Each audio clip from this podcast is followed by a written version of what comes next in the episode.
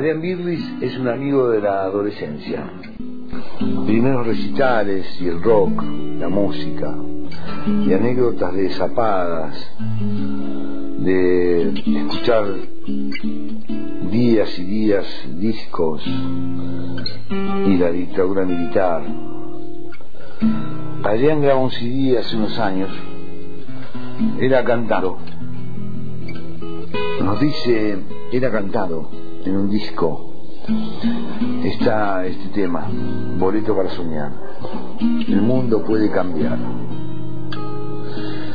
Eso queríamos en la adolescencia. Cambiar el mundo. ¿Cómo? Con sueños. ¿Cuáles sueños? Esos que te dicen por aquí es buscando, trabajando, estudiando con otros, con fraternidad, con solidaridad. El mundo puede cambiar, el mundo puede cambiar, cambiar.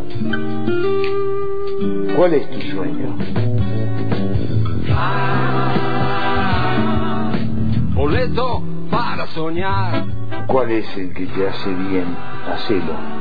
Somos amigos. El mundo puede cambiar. Seguimos símbolos. Y eso es boleto para soñar. Boleto para soñar. Un sueño, un sueño, un Si sueño. lo sueñas, Es la amistad, si lo sueñas, es la música, ella tiene un boleto para el hacer que cada día algo pueda cambiar para mejor. hasta lo increíble y lo que parecía Para vos, fantasía. siempre, Cambia la miseria por felicidad. siempre trabajando, estudiando, esforzándose El racismo y no se ven fronteras. por un mundo mejor.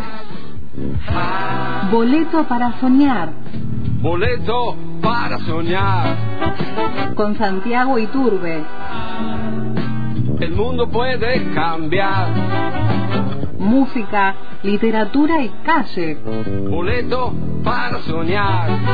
Si lo sueñas, si lo sueñas. Ella tiene un boleto para soñar. Todo es propiedad de la comunidad. La voz que se escucha es la naturaleza. ¡Qué belleza! Ya no hay religiones para separar. Todo el mundo sabe que es mejor la paz. Y a cualquier humano uno le da la mano como hermano. Ah, boleto para soñar.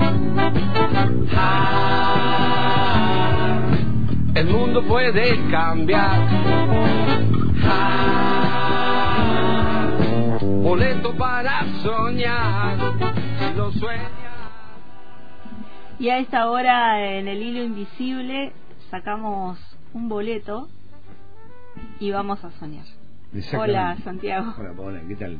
Buenas tardes y un gusto estar nuevamente aquí. El boleto número uno, 01, ¿no? Claro, el boleto Lo 01 que sacaron el 01. a, a subir. Mirá. Gracias por el presente, por el día, Por el día del, del, pre- del- del trabajador de prensa. trabajador de prensa. Gracias. Acá tenemos un, Bien, no se ve en la radio, pero vamos Para a el hacer mate. ruidito con el... ¿Ah? Esto es un alfajorcito. Gracias. Este, y Paola escuchaba cuando venía y estaba citando bueno, a Rodolfo Walsh, probablemente que es el día. Y también tenía una frase de Paco Urondo. Paco Urondo, como todos saben, fue acribillado a balazos en una esquina en Mendoza, en Guaymallén. Eh, y la frase de Urondo de Paco era: arderá la memoria hasta que todo sea como lo soñábamos. Está bueno. me gusta. Trayendo también eh, esto de boleto para soñar, ¿no? Claro. Eh, tan tan presente también por estos días, ¿no? Donde donde se habla de, de los sueños que, que tenían los compañeros de 30.000 desaparecidos. Hoy, ahí en el bosque, cuando estaban inaugurando el Camino de la Vida, una compañera del observatorio, Lua, eh, decía, bueno, es un camino de la vida porque hay vida, porque hubo vida, porque Claro. esos compañeros eh, eran militantes, eh, que tenían una vida, militaban por un por un país distinto. Eh, digo, cuando uno los recuerda no es un recuerdo banal de, de una foto, ¿no? Es llenar de vida esa foto que se ve ahí. Recordaba, eh, que te contaba, había leído a Bonazo, a Miguel Bonazo, varios libros leí de él, y hay uno, una anécdota que es esta época apenas eh, irrumpe la dictadura, eh, el, digamos el tesorero del movimiento tenían el dinero metido en rollitos en una cómoda. Esto es contado por Miguel Bonazo.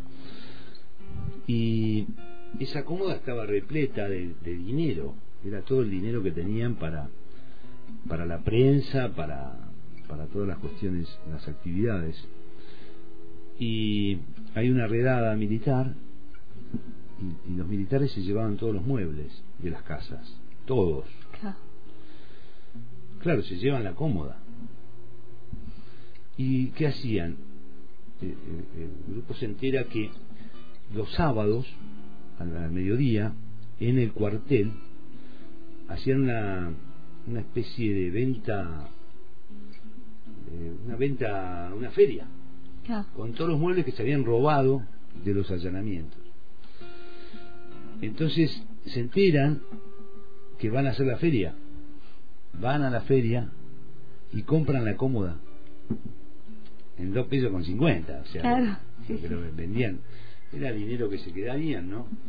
Pero no sabían que en la cómoda había más de cuatro millones de, pesos para, para Claro, que sostenían lo que lo que era la agencia clandestina de comunicación Ancla, ¿no? Eran todos esos fondos que mantenían la circulación de lo, lo, lo, bizarro, inclusive, ¿viste? Eh, esos muebles que secuestraban los, los vendían en una feria en el barrio o en el lugar ahí a, la gente que, que iba. Y bueno, volvieron a comprar la cómoda con el dinero. Recuperaron la cómoda y el dinero. bueno, está cargado de anécdotas, Bonazo, en sus libros. No me acuerdo, bueno, tiene un libro fundamental que no me acuerdo ahora el nombre, pero es muy interesante para leer desde la perspectiva de Miguel Bonazo esa época. ¿Sí? Eh, bueno, y en esto de los sueños, eh, después de escuchar el, primer tema musical que es que tiene que ver, lo vimos a Quiroga hace un par de meses en Roca, impresionante lo que tocó y cantó una canción que se llama Es una nube. Y este, este tema plantea Quiroga de si yo me lo creo, lo puedo ver. Lo importante de, es creérselo también. ¿no? Y bueno, cuando quieran escuchamos Es una nube de Vox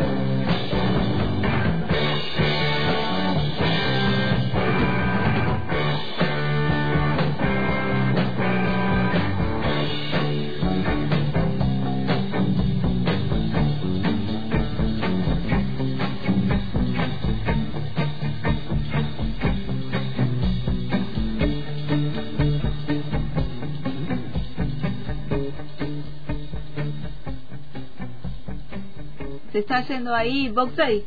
Box Day es una nube de Willy Quiroga, que es una versión aquí en roca fantástica. Y bueno, eh, ahora traje, Paula, para compartir un libro eh, que, es de este año, la edición de Juan Forn. Yo recordaré por ustedes. La verdad que es impecable. Realmente Forn crea un estilo literario tremendo y yo no lo conocía mucho más de, más que las contratapas del página 12. Claro. Bueno, en este libro está esa recopilación de páginas y te digo que es imperdible para, para poder y traje para compartir ahora una mujer entera dice Form mientras la televisión un enjambre de periodistas locales y extranjeros y el Uruguay entero estaba pendiente de la agonía de Mario Benedetti en el hospital de Montevideo, Ida Villarino se murió en silencio, a unas cuadras de distancia. Aunque al día siguiente un centenar de admiradores le rindió homenaje en el hall central de la Universidad de la República, a su entierro en el cementerio del norte fueron solo 14 personas. El episodio cierra de manera perfectamente coherente la leyenda que la rodeó siempre, a veces alimentada y a veces padecida por ella misma. Como muchos de mi generación conocí los poemas de Ida Villarino en las ediciones que le hizo Shapir en los 70. Fueron los primeros libros que compré con mi propia plata, dice Fon, cuando tenía 13 o 14 años. Uno empezaba a leer esos poemas preguntándose si no eran material de póster, hasta que venía esa descarga eléctrica en el plexo y se nos atragantaban las palabras en la garganta y entendíamos con clarividente certeza que no se podía decir eso de otra manera. No se podía decir eso sin haber pasado antes por las comarcas más pavorosas, más pavorosas del amor. Toda la experiencia de vida estaba en esas líneas asombrosamente simples. Había uno en particular que se llamaba Ya no, y decía Ida Villarino, ya no será, ya no, no viviremos juntos, no criaré a tu hijo, no coseré tu ropa. No te tendré de noche y no te besaré al irme. Nunca sabrás quién fui, porque me amaron otros. No llegaré a saber por qué ni cómo nunca, ni si era de verdad lo que dijiste que era, ni que fuiste, ni que fui para ti, ni cómo hubiera sido vivir juntos. Queremos esperarnos, estar. Ya no soy más que yo, para siempre, y tú ya no serás para mí más que tú.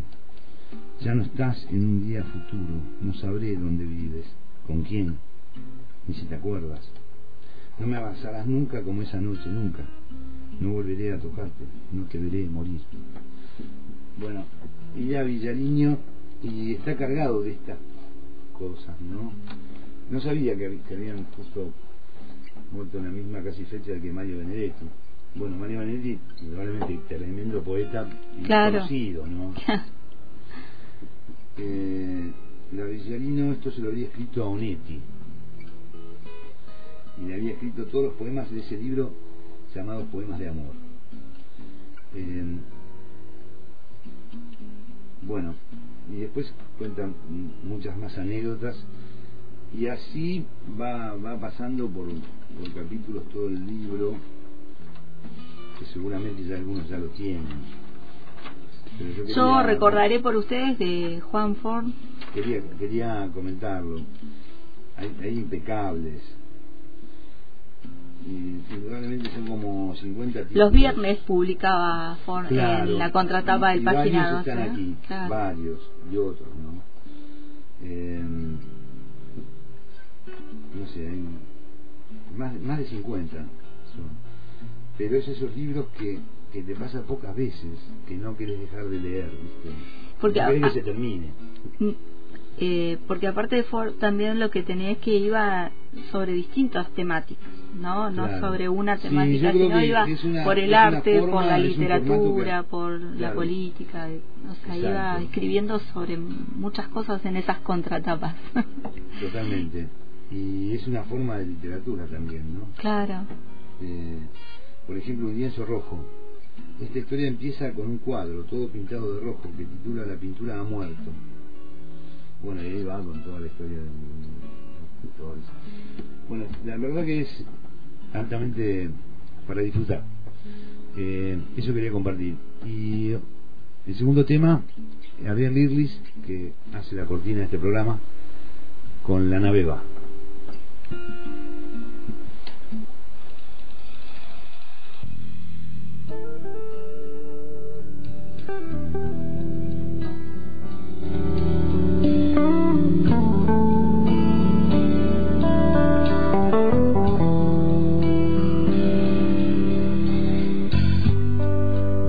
Que no tiene caso, que eso no vale la pena. Dicen que es perder el tiempo, ir al monte a llevar leña, pedirle peras al olmo, pisar la frontera del cosmos. Y no hay precio cuando el necio muerde el polvo. piden por la paz del mundo para rematarnos el planeta. Pesa el lobby de una empresa más que el hambre y la pobreza.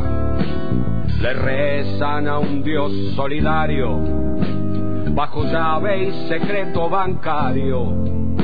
A esos pillos nadie les toca el bolsillo.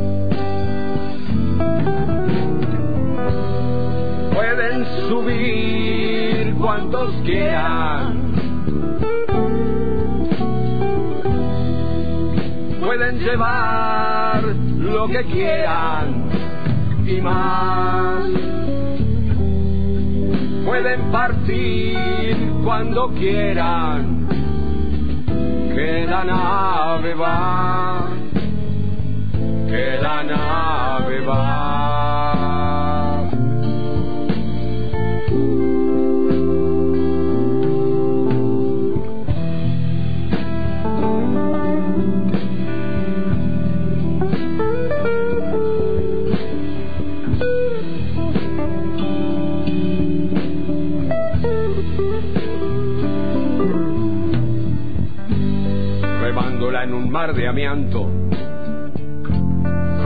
Hasta las narices,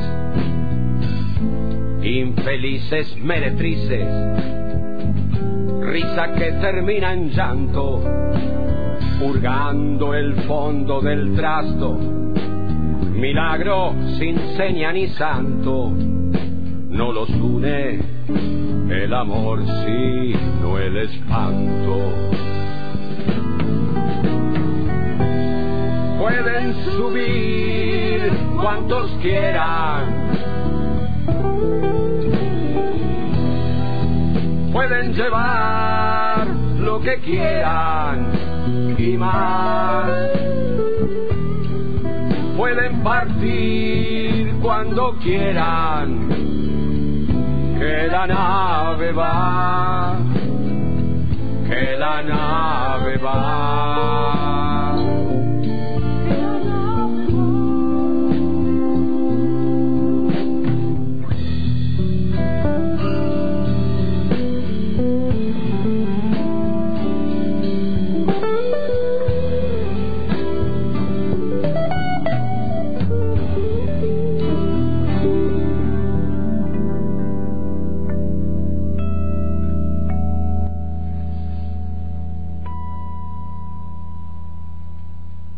Se iba allí Adrián Birlis con este tema La nave va. La nave va, muy, muy linda, la construcción musical que tiene, además tiene unos detalles muy muy lindos. Muy Te buenos. transporta también es, un lindo disco ese de Adrián, era cantando. Y bueno, estuvimos en la vigilia. Estuvimos en la vigilia y queríamos eh, comentar un poquito de eso porque estuviste participando allí de la vigilia de- del 24 en el Consejo Deliberante, Pelle también estuvo. Claro, bueno, fue Eh, bueno, gra- gracias a, a vos, a tu invitación, y fue lindo, muy lindo ir a ese lugar. Para mí el, el Consejo Deliberante es un espacio que es eso, es donde delibera el pueblo, ¿no? Y eso es, es muy, muy interesante poder estar ahí y bueno, y compartimos esa jornada con toda la gente que participó, que habló, eh, con Pelle leyendo Galeano y con Natalia en bandoneón, después Maite, Helman, Helman, Helman. perdón. podría haber sido Galeano Sí, también. mira, justo sí, Helman. Y Maite Aranzábal, y después habló, estuvo Silvia Ormes, después Ana, después Lucio, después mucha gente más que, que estuvo participando. y todas las voces que, que se fueron ahí sumando no solamente con desde lo que es lo poético sino también Claro. desde eh, lo político que lo poético eh, tampoco deja de ser político pensaba no porque la poesía de Hellman eh, tiene Sí, una carga de súper movilizante. cuando nos referimos a político hablamos de no partidario sino de acción para transformar ¿no? Claro. esa Sí, acción de de, eso, de transformar. eso creo que se trata, ¿no? Sí, totalmente. Eh, pero fue una jornada que pasó rapidísima, porque era una vigilia, bueno, hasta las 12 de la noche, luego de descubrir la placa de un eh, asesinado por, por, la, por la AAA en Bahía Blanca. Desconocía el caso profundamente, había escuchado. En Bahía lo conocen muy bien. En Bahía se conoce un poco más porque, más bueno, estudiaba ahí, claro. Sí. estudiaba ahí. Sí, porque yo lo compartí y compañeros de Bahía me, Ah, me decían totalmente, lo tenían Guatu, David Guato Sillerruelo. exactamente. Fue algo tremendo. Lo matan, fría, claro, ¿no? en el 75, antes del golpe, eh, cuando funcionaba la AAA, en las tema de darle- escalinatas de la Universidad del Sur. Y también de esa época. Bueno, otro de los libros que estaba leyendo es de Juan Pablo Feynman, que también Ah. dejó hace un poco tiempo. Sí. José Pablo Feynman, sí, sí. Y La sombra de Heidegger.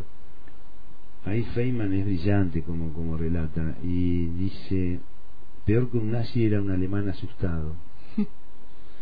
Y eso lo vivimos en la dictadura. El susto que tenían hacían cualquier desastre.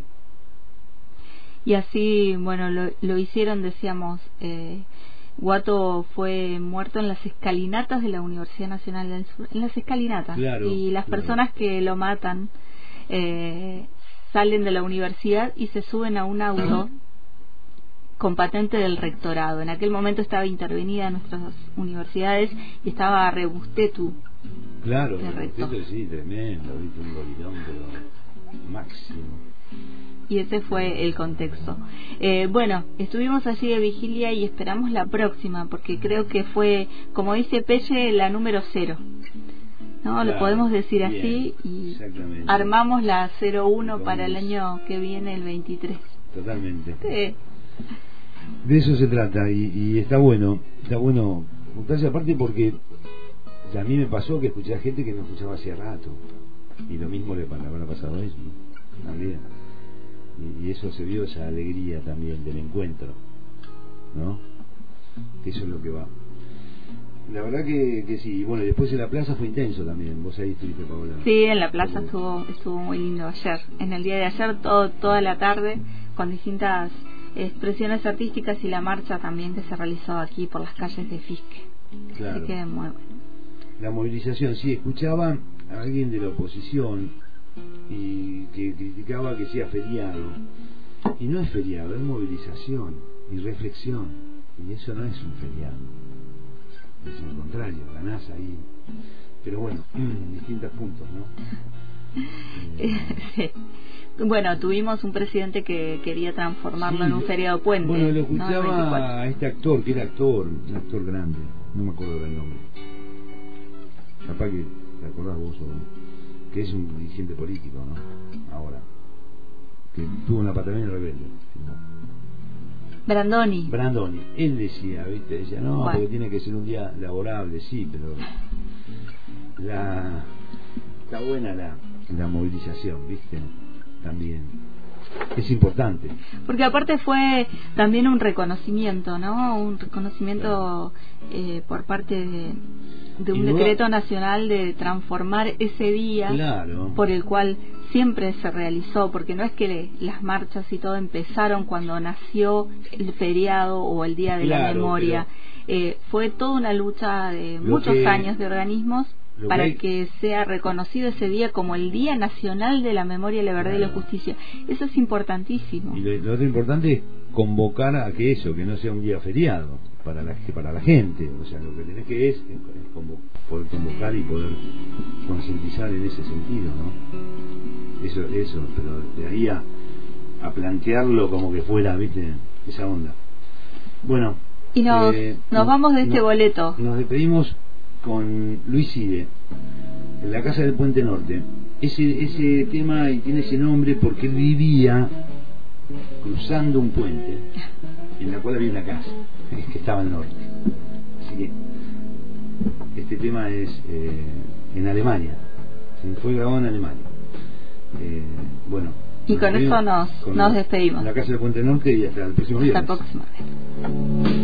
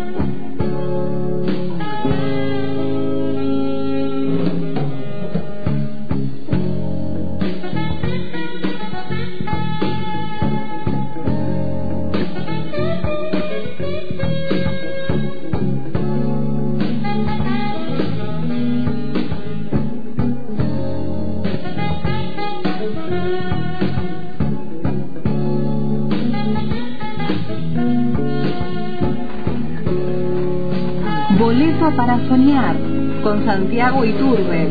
Música, literatura y calle. Viernes 15.30 en el hilo invisible.